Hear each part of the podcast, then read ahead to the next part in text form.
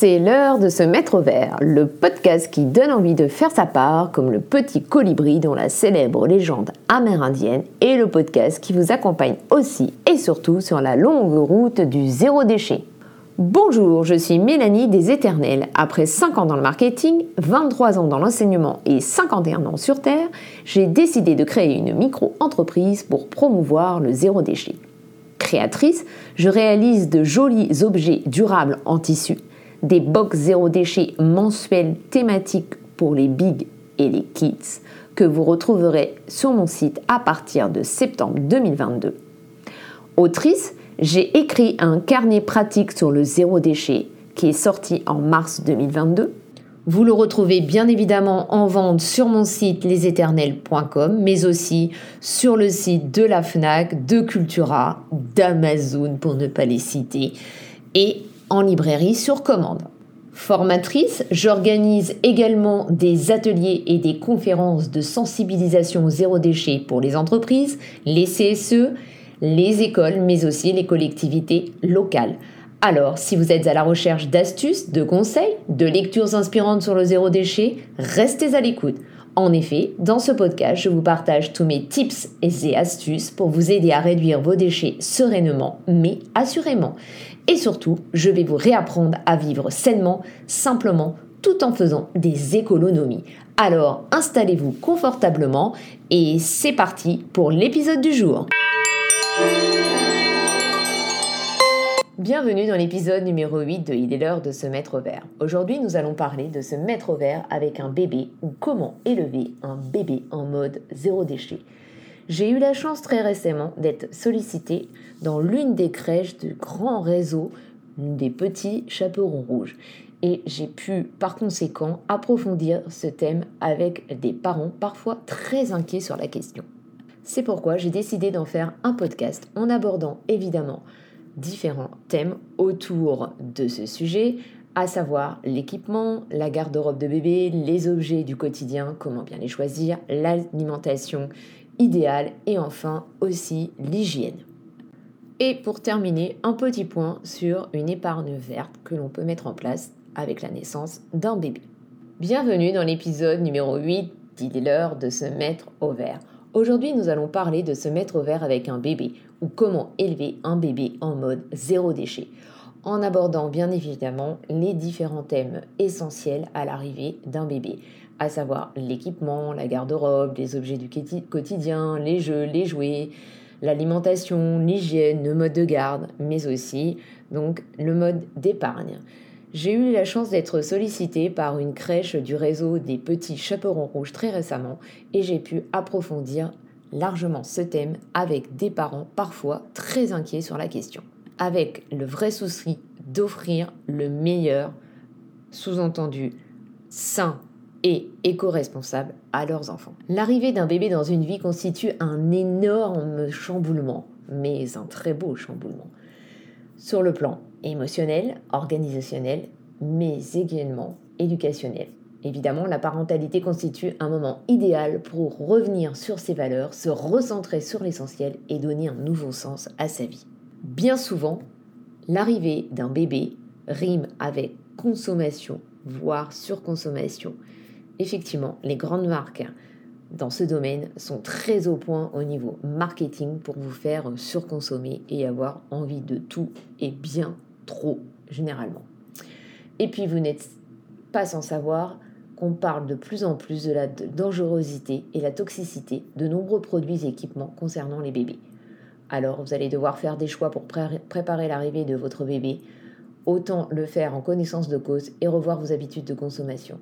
Essayez de vous mettre en tête ces maîtres mots. Vivre sain et mieux avec moins est tout à fait possible avec un bébé qui lui se contentera vraiment du plus important, à savoir de votre amour. Abordons le thème de l'équipement, voire suréquipement pour certains. La chambre d'un bébé est en général une vraie page de catalogue de déco donc trop encombré d'objets certes beaux mais complètement inutiles pour un bébé qui a juste besoin de manger, de dormir et de faire ses besoins. Alors concentrez-vous plutôt sur la qualité que sur la quantité avant d'acheter des meubles et choisissez-les de préférence écologique et durable, de fabrication bien évidemment française et surtout éco-labellisé pour qu'il pollue le moins possible l'air de la chambre de bébé. Limitez aussi vos achats à un lit, à un matelas non inflammable, à une table allongée et un meuble de rangement. Bien évidemment, avant d'acheter du neuf, préférez les achats de seconde main. Il existe des chambres quasi neuves de bébés sur les sites d'occasion et également maintenant la possibilité de louer son équipement de puériculture. Enfin, pensez aussi à revendre ou à donner lorsque bébé n'aura plus besoin de sa chambre et que vous la ferez évoluer vers une chambre d'enfant. Concernant la garde-robe de bébé, la démarche est la même. 1. Je fais ma liste pour limiter le nombre d'achats. Je me limite à l'essentiel également, à savoir qu'un bébé les premiers temps n'a besoin que de bodies et de pyjamas. Et la démarche d'achat est la même. 1. Avant d'acheter, je regarde si je n'ai pas des amis, de la famille, des collègues qui peuvent me prêter des vêtements premier âge. Ensuite, j'essaie de privilégier l'achat de seconde main. Et enfin, j'achète des produits neufs, mais si possible biologiques et éthiques de fabrication française pour limiter votre taxe carbone, bien évidemment. Sans oublier de les revendre au fur et à mesure de leur non-utilisation ou mieux d'en faire don, soit à des amis ou bien à des associations caritatives. Concernant les objets du quotidien, même démarche, je vous propose d'établir d'abord une liste des objets essentiels, à savoir les biberons, le mode de portage, le siège auto et la baignoire. Ce sont les seuls objets vraiment indispensables à l'arrivée d'un bébé. Vous pouvez mener votre petite enquête concernant la qualité de ces objets sur Internet et ensuite avoir la même démarche, à savoir regarder d'abord si on peut vous les prêter ou ensuite les acheter de seconde main, voire les louer pour certains d'entre eux.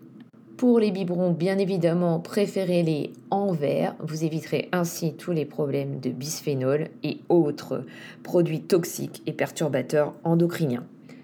Pour les tétines, il est préférable bien évidemment de les choisir sans adjuvant toxique, donc plutôt en caoutchouc naturel, car ainsi moins nocives que des tétines en silicone qui restent une matière de synthèse.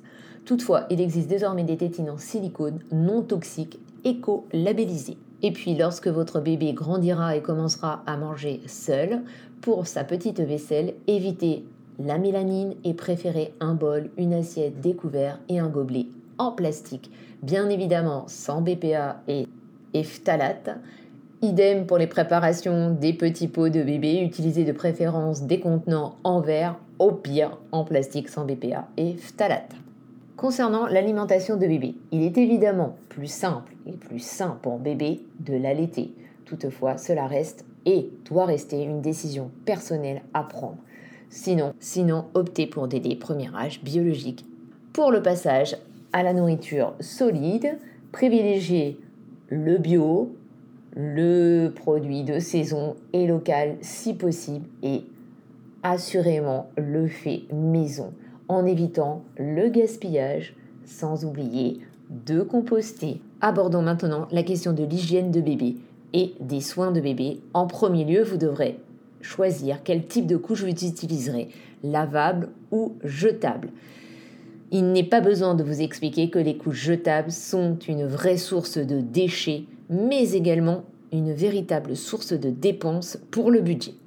Même si les couches lavables peuvent représenter une surcharge de travail pour la famille, il faut savoir qu'il existe dorénavant des sociétés qui prennent en charge le lavage de ces couches. Encore une fois, ce choix reste très personnel. Concernant les soins proprement parlés de bébé, il est conseillé d'utiliser un savon le plus naturel possible, saponifié à froid et sans parfum, bien sûr, pour éviter tout perturbateur endocrinien ou allergène.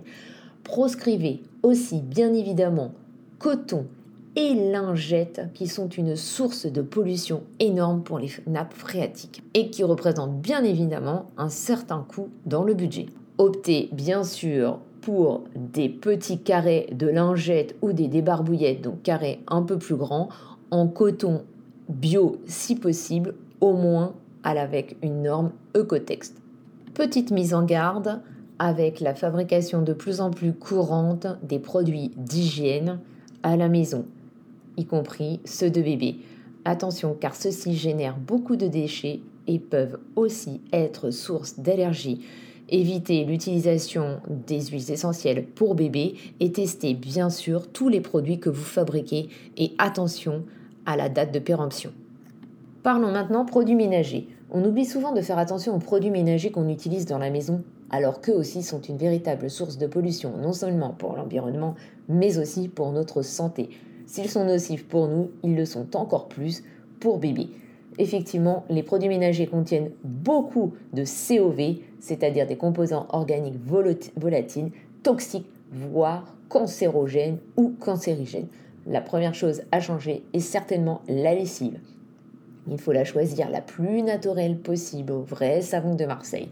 Le mieux est de fabriquer ses propres produits, sinon d'acheter vos produits en vrac dans un magasin bio.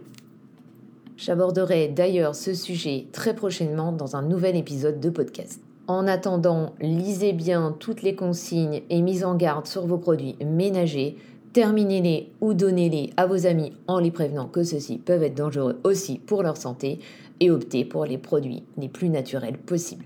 Maintenant que vous avez préparé la naissance de votre bébé la plus naturelle possible, la plus simple possible, n'oubliez pas non plus d'établir une liste de cadeaux de naissance. Même si celle-ci pousse à la surconsommation, au moins vous ferez vos propres choix et vous éviterez ainsi les cadeaux de naissance en plastique polluants pour la planète, mais aussi nocifs pour la santé de bébés, non recyclables fabriqués à l'autre bout de la planète, et vous privilégierez l'achat de jouets en bois fabriqués en France si possible avec des écolabels, mais également l'achat de livres, pourquoi pas de seconde main à demander, même si cela choquera peut-être vos amis et votre famille, mais n'hésitez pas à le faire et expliquer la raison de votre choix bien sûr. De votre côté, n'oubliez pas de fréquenter avec bébé ludothèque et médiathèque pour multiplier les jeux et les livres, ainsi sans consommer. Avant-dernier point à aborder, le choix du mode de garde. Ne pensez pas seulement aux critères sécurité et hygiène, mais aussi à la santé de votre enfant et au respect de l'environnement. De plus en plus de crèches sont éco-labellisées en France avec des labels comme celui Écolo Crèche ou La Belle Vie. Et puis n'oubliez pas non plus de regarder si cette crèche bénéficie d'un accès à l'extérieur et de la superficie de cet accès. Certaines crèches sont même équipées de petits jardiniers ou bien de petits hôtels à insectes fabriqués par la section des grands bien sûr, mais également de compost, tout en proposant assurément des repas bio équilibrés de saison et si possible avec des producteurs locaux. Dernier point à aborder, l'épargne. Si vous décidez d'ouvrir un compte épargne à la naissance de votre bébé, Privilégiez alors une épargne solidaire, durable et participative et non une épargne qui favorise les énergies fossiles, polluantes et non renouvelables, bien évidemment. Voilà les amis, j'espère que cet épisode vous a inspiré et donné envie d'en faire plus pour réduire vos déchets. Je vous rappelle que le plus important n'est pas tant d'être un petit nombre d'écolos parfaits, mais plutôt des millions d'écolos imparfaits comme moi, qui avancent tous les jours, petit pas par petit pas. Retrouvez vite mon article de blog sur ce sujet sur mon site leséternels.com à la rubrique blog et n'hésitez pas à liker cet épisode, à le partager sur les réseaux sociaux et à m'envoyer vos questions via mes comptes Instagram, Facebook ou LinkedIn Les Éternels et d'aller vite visiter ma boutique Les Éternels. Alors à très vite, éternellement votre.